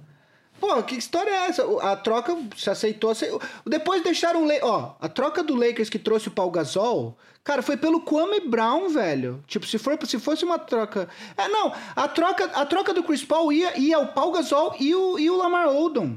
Tipo, ir embora do Lakers. É, é, assim, não é que o Lakers estava dando nada. Não entendi até hoje porque que bloquearam aquela troca. A troca do que trouxe o Paul Gasol pro Lakers foi muito desbalanceada. O Lakers assaltou o Grizzlies naquela troca e ninguém bloqueou. Não? Não, mas tu, tu entende por, por que, que a NBA teve o poder, entre aspas, de fazer isso, né? Ah, eu entendo. Porque naquela. Ué, eu... Não, naquela época os Hornets, eles, ele, o dono queria vender e ninguém queria comprar. Então a própria NBA comprou para revender depois, a grosso modo. Então no instante dessa troca, a própria NBA era dona do então, Hornets. Então, só que a NBA. Então, o dono da NBA teria o direito de vetar uma troca, porque isso qualquer dono tem Então, mas a questão é: a, a NBA representa as franquias, certo? Então, e o David Stern, na época, ele era eleito pelas, pelas franquias. Então, de certa forma, quando o Stern bloqueia aquela troca, são as outras franquias interferindo na, em uma outra franquia. E aí, eu, e aí é por isso que eu discordo. Eu entendo que o time estava sob a administração da NBA, mas eu não acho que a NBA tinha o direito de interferir na troca. Se ela foi feita dentro das regras, entendeu? O, e a, essa troca, a, a, troca que teria acontecido para o Hornets teria sido melhor do que a troca que aconteceu. Porque eles teriam pegado do Rockets o Luiz Escola, o Kevin Martin, sei lá mais quem. A troca, a troca original que não aconteceu teria sido melhor para o Hornets do que a que aconteceu. Que eles pegaram o, Harry Gordon, o Alfaro Camino e o. sei lá quem. Tipo, foi pior do que teria sido. Eu tá também acho. Agora, sobre a questão das panelas, é, assim, é que eu acho que isso tem a ver um pouco com aquela questão que a gente falou é, há, há, um tempo atrás, do poder hoje está na mão dos jogadores, né? Se, cara, se você pegar o Boston dos anos 80, você tinha Bird, McHale, Parrish, Danny Ainge, é, você tinha um monte de jogador bom. Se você pegar o Lakers dos anos uh, 80 e 90, você tinha Magic Johnson, James Worthy, é, é, Karim Abdul-Jabbar, uh, enfim, você tinha um monte, Michael Thompson, você tinha um monte de jogadores bons. É, se você pegar o Bulls, que a gente está vendo, você tinha o Pippen, o Jordan, uh, você tinha o Tony Kukoc na segunda, na, na, na segunda, é, na segunda parte dos títulos, você tinha vários jogadores bons. É, se você pegar os, os Lakers do, da, do Phil Jackson, você tinha Kobe Bryant, Shaquille O'Neal, Robert Horry, Glenn Rice, você tinha vários jogadores bons. Nunca não houve um time com vários jogadores bons. A questão é que antes os times mais os times mais bem administrados conseguiam montar isso, né? Hoje em dia a questão é que os jogadores olham para o outro e falam: "Vamos jogar junto, vamos. Para onde a gente vai? Para aquele para aquele time". Então a gente vai. O LeBron fez isso com o Dwayne Wade e com o Chris Bosh. Uh, a última, eu acho que a última, entre aspas, panela, que eu nem gosto de chamar de panela, tá? Mas que foi montada por, é, por conta do time, eu acho que foi a do Celtics, com o Garnett, Paul Pierce e o, e o Ray Allen. Depois disso, basicamente, são jogadores que decidem, né? Quer dizer, o Anthony Davis escolheu ser trocado pro Lakers e ele, ele nunca falou eu só vou pro Lakers, mas o Rich Paul, que é o agente dele, sempre falava que ele não ia assinar com ninguém que não fosse o Lakers. Uh, o LeBron resolveu ir para lá. O Kawhi Leonard ligou pro Paul George e falou: "Vamos jogar junto, vamos". Foram pro Clippers. A diferença que acho que hoje que acontece é que o poder tá na mão dos jogadores e não mais das franquias. Então assim, não acho que não é nada novo. Para você ser campeão, você sempre precisou ter três, quatro jogadores muito bons. Uh, a diferença é que hoje os jogadores que meio que escolhem com quem eles querem jogar. Tem mais pergunta aí, Gui? Não, era isso. Então aqui, ó, eu queria publicamente aqui parabenizar Gustavo Mantovani e seus amigos de banda pelo, pelo quarentemo aí que teve sexta-feira. Grande live. Grande live, a gente ficou acompanhando no, no grupo do All Stars ali. É, então, Vavo, o, o, o, Lucas até mandou um abraço aí pra gente do BSP ali ao vivo. Então, mandar um abraço de volta pra, pra, pra Lucas César. Vavo, manda um abraço aí pros, pros fresnéticos que estavam lá, o Iago, o Licurgo, o Vitor e o Barreto, por favor. É, eu vi que tava. Eu só vi que tinha uma movimentação no grupo do Telegram no dia seguinte, porque durante a live eu era o estagiário do Twitter da banda. Então eu fiquei realmente 100% do tempo no Twitter da banda, copiando, colando o link, e dando print no stories da Anitta e colando e pegando depoimento de não sei quem, barará. tanto que eu cheguei ali meia-noite eu tava tipo morrendo de tão cansado. Então eu não conseguia acompanhar o resto, tanto que eu nem tinha visto que o Lucas mandou um salve, fiquei sabendo agora. Uh, mas foi divertido, cara, deu pra deu para arrecadar 9.200 e alguma coisa de cestas básicas, sendo que a gente estava trabalhando com. A gente fez orçamentos de 300, 500 e 1.000 cestas básicas. Deu 9.200. Ou seja, a gente fez uma reunião Uau. de emergência na segunda-feira para falar com a mulher da cesta básica para ver aquelas coisas, né? Ah, baixar preço, não sei o que, como vai entregar, blá, blá, blá, blá, porque nos pegou desprevenido completamente. Por um lado bom, obviamente, né? É, a gente tinha até 1.400 e tantas cestas básicas, a gente tinha uh, já mapeado onde distribuir. E aí, quando deu 9.200, aí a gente ficou tipo, meu Deus do céu. Mas tá, tá a galera lá da, da Bandup, que é quem toma conta da Fresno Shop, que é a nossa loja, os caras mandam muito, mandam muito mesmo, então eles estão organizando tudo isso e vai vai rolar, lindo demais, muita gente vai ganhar comida aí. E meu agradecimento vai para todo mundo, não só que assistiu, mas para quem participou doando comprando a cesta básica, que ganha uma camiseta, né? Acho que isso é até um incentivo de, de levar uma lembrança desse evento. Uma e, bela camiseta. Legal. O logo ficou incrível. Agradeço muito e já estamos pensando em coisas para fazer a próxima. Não sei quando vai ser. Sim, Parabéns, não, eu fiquei aí, muito. Eu não sabia é. das cestas. O das cestas foi muito foda. Semana passada eu passei umas duas noites com o Lucas ali, testando as paradas, mostrando. Uma coisa que eu achei muito foda também foi essa coisa de fazer sozinho, né? Quanta gente aí sendo irresponsável, colocando equipe e uma galera dentro de casa, né? Além da grana, tudo, que eles só estão pensando muitas vezes, né? colocando em vida, é, várias vidas em risco, né? Para fazer essas lives e tal. E o Lucas foi lá, aprendeu a fazer a transmissão sozinho, colocou câmera, tava, to tava tomando conta de uma porrada de coisa ali na nave. E aquela puta sacada do de colocar vocês para tocar junto. Isso foi muito foda. É, Tudo gravado que não ali. Era ao vivo, e, vocês gravaram. Claro, e, é, que esse uhum. tipo de uhum. coisa não tem como fazer ao vivo, porque tem atraso, tem delay, tem latência, tem tudo, não dá.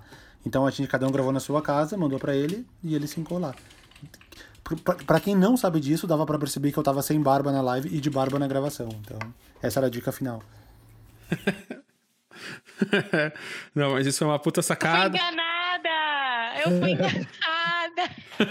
eu vou voltar agora pra ver a barba.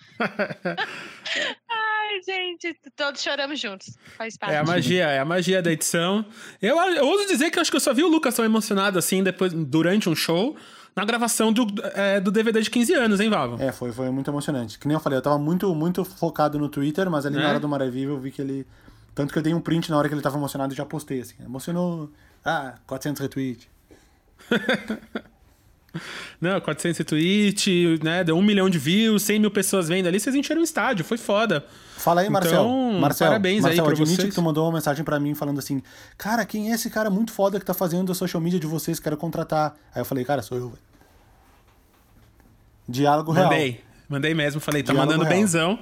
Tá mandando benzão, porque eu, eu não sei quem tá fazendo, Agora mas tá mandando. Mandei mesmo Agora durante porque. Minha oferta de emprego. É.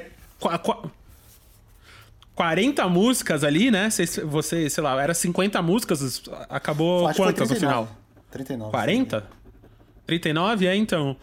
E ficar acompanhando, é um puta trampo. A gente que, eu e o Gui, que a gente já fez live pra caralho na vida, ficar acompanhando o comentário, responder, ficar enviando comentário, né? Eu mesmo tava alimentando o, o, o Lucas ali com vários comentários que eu tava vendo, mandando para ele. É uma, é uma doideira, né, mano? E, tipo, quando a Anitta pede uma música, aí você tem que, mandar pro amiguinho, né? Mas vai, a próxima vai ser mais legal ainda. Ela tava. Oh, aí sim. Ela tava muito animada, a Anitta. Eu achei muito engraçado isso. Ela tava muito feliz de estar ouvindo vocês, o Lucas e as músicas de vocês ali. Tava muito foda. Dedica é pra você mim, assistir... idiota. Oi? Que ela falou, dedica pra mim, idiota. muito bom. E você assistiu então, essa live dos meninos? Eu assisti, eu acho, gente, eu acho que eu tenho foto. Eu devia ter 13 anos, eu acho que eu tenho foto com o Vavo é, em porta de rádio, momentos. E eu gostava muito, eu ia muito show, né? E aí fazia muito tempo que eu não escutava e tudo mais. Aí a gente tá em casa, abre as birita, né? Aí começa a lembrar das músicas, começa a chorar. Em casa pede dedicação, finge que tem alguém ouvindo. Mas eu, eu consegui assistir, porque eu vi que teve uma movimentação muito legal no Twitter até antes, né? uma divulgação não só de vocês, mas de várias pessoas, assim, Sim, amigos, pessoas umas pessoas famosas e um pessoal que eu gosto, e, e, aí me lembraram. Toda vez que eu esquecia da live, aparecia no Twitter de novo alguma coisa, eu falava, putz, essa live eu não posso perder. Mas aí essa eu, eu assisti e gostei bastante também. E é isso, né? Ver que vocês se viraram nos 30 para fazer da forma mais, mais sensata possível. Olha a palavra que eu usei. da forma, da melhor forma possível e, e conseguiram fazer um bem sem prejudicar outra pessoa, outras pessoas. Então foi acho que isso daí é o que importa. Às vezes a gente quer tanto ajudar, mas não é porque você está ajudando que você vai prejudicar várias outras pessoas. Vocês realmente se dedicaram e achar uma forma de ajudar e, e foi isso. E ajudar quem estava em casa também, né? escutando, chorando e tal. Eu já falei de chorar várias vezes, porque eu chorei muito, mas foi isso. Aliás, teve um outro recorde também, que foi o recorde de mensagens no grupo do BSP All Stars. Que eu. Eu não, era noite, eu deixei ligado ali no computador enquanto eu tava aqui, tem sempre que ficar de olho nas crianças e tal, e eu não tava com o celular na mão. A hora que eu liguei o celular, a hora que eu abri o celular, tinham tipo 800 mensagens no grupo da nosso grupo. Nunca aconteceu isso, nem dia de jogo. É, né, então, os, os meninos aqui, principalmente esses quatro, Licurgo, Iago, o Barreto e quem mais? Deixa eu achar aqui, pera, pera aí. Quem é que tava? É, o Iago, o Licurdo, o Vitor e o Barreto, eles estavam muito emocionados, então brigadão aí por estar tá lá. É, e só um paralelo aqui, eles pediram pra gente contar nossas histórias de vida, porque várias coisas que a gente tava falando ali eles não sabiam, né? Ou eles tinham esquecido, que eu e o Gui a gente fazia filme, que eu já fiz filme pra caralho com a galera, que eu conheci o Lucas fazendo um programa de TV, que o Vavo que o Vavo durante muito tempo não me deu bola, porque, né? Conheci o, Vavo o Lucas é fazendo tipo... programa. É, a gente fazia um programa. É no interior ainda, né? Que era, que era pra ser mais barato. Entendi. então a gente fazia ali. Então, é, um dia a gente faz um, um, Tipo, quase um arremesso final do, do Big Shot Pod. Porque a gente tem que saber, né? A história é de, é de Pavão e Paraíba. Exatamente. Exatamente. Exato. Um arquivo confidencial. Tem que fazer o perfil Big Shot Pod. Entendeu? É, um perfil, porque só pra gente saber da onde vem esses. O Lucas é até fácil saber porque é Paraíba. Mas o Vavo saber é da onde vem Cara, o é pavão. É comple completamente inventado. é por você mesmo, imagina. da hora. Ah, a vida em Porto Alegre nos anos 90 era mágica, né? Porra, 4, é... 4 é isso, de dezembro né? de 99 começou a banda. Não era nos 90, né? Faltava 26 dias, 27 dias pra acabar a década. Tá, mas né, é, é uma banda. É noventista ainda. 2000, early aughts. Isso aí. Então a gente tá aqui falando uma hora e meia. Vocês querem falar mais alguma coisa aí que seu coração tá, tá pedindo? Ah, só agradecer quem tá até agora ouvindo, né? Porque tá longo esse episódio. E a, pala a palavra mágica, para alguém escrever nos comentários, é. Uh, pimenta dedo de moça. é isso aí. Então, ó. É, fazer assim, ó. Se alguém Quem, quem mandar esse comentário aí, Pimenta Dele de Moça, a gente vai sortear. Vai ganhar um mês de All Stars aí pra ficar no grupo com a gente. Aí depois, oh. se quiser continuar ajudando. Ah, vamos, né? É, vocês estão dando boa, cesta boa. básica, a gente tá dando. Isso aí. Então, se alguém colocar aí, seja no YouTube, seja no Twitter e tal, a gente vai juntar o nome das pessoas e, e, e sortear aí pelo menos um mês essa quarentena. É, e Sabrina já está convidada a entrar no grupo. Se quiser bater um papo com a gente lá, só moleque. Mas tá combinado, é sempre bom a gente ter a voz da razão é feminina ali com a gente. A gente, obrigada mais uma vez, sério, pelo convite. O MM ele chegou no meu WhatsApp. Oi, aqui é o MM, vamos gravar o.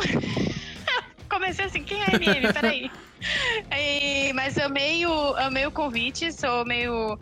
Eu te perguntei o nome porque eu sou meio ruim de nome. Sou muito, são causa. E a gente convida as pessoas para gravar com a gente no podcast. Quando vai começar o podcast, dá um branco. É, se, pra que, se vocês já escutaram, tem várias gafes minhas que não são cortadas. Eu erro o nome da pessoa, eu invento um apelido na hora, me viro. E, e, queria agradecer mesmo o convite. Adoro o podcast e pra gente é muito legal quando convidam a gente para gravar, para participar de grupo. Eu acho que a comunidade NBA é isso, sabe? A gente tem que se unir mesmo e apoiar os outros podcasts e se divulgar todo mundo. E eu acho que dessa forma todo mundo funciona melhor, trabalha melhor. O podcast é uma mídia muito legal. A gente pode ficar aqui falando uma hora e meia sobre várias coisas no meio de uma quarentena. E, e eu acho que é esse tipo de coisa que a gente tem que sempre ter mais e mais e mais. E é isso. Sigam lá o NBA das Minas, por favor. Tem no Spotify, tem Twitter, tem tudo. E obrigada mais uma vez. Até a próxima. Um dia... Agora eu que tenho que levar vocês lá, né? Ao contrário. Quando você quiser, Quando você e a porta tá aberta aqui. Você sabe o link do nosso canal do Discord, só entrar aí, que até mesmo eu entro quando eu não tô gravando. só, só aparecer. É, então é isso. Obrigadão aí, Sá, por ter aceitado tão de última hora. Foi incrível. Meninos, sempre um prazer inenarrável estar aqui com vocês voltei mais um programa. Então a gente volta aí semana que vem, né? Feito! Espero. Então aí, a gente é editado pelo Guido, produção da Ampere, gravado em nossas residências. E é isso aí, gente. Beijo.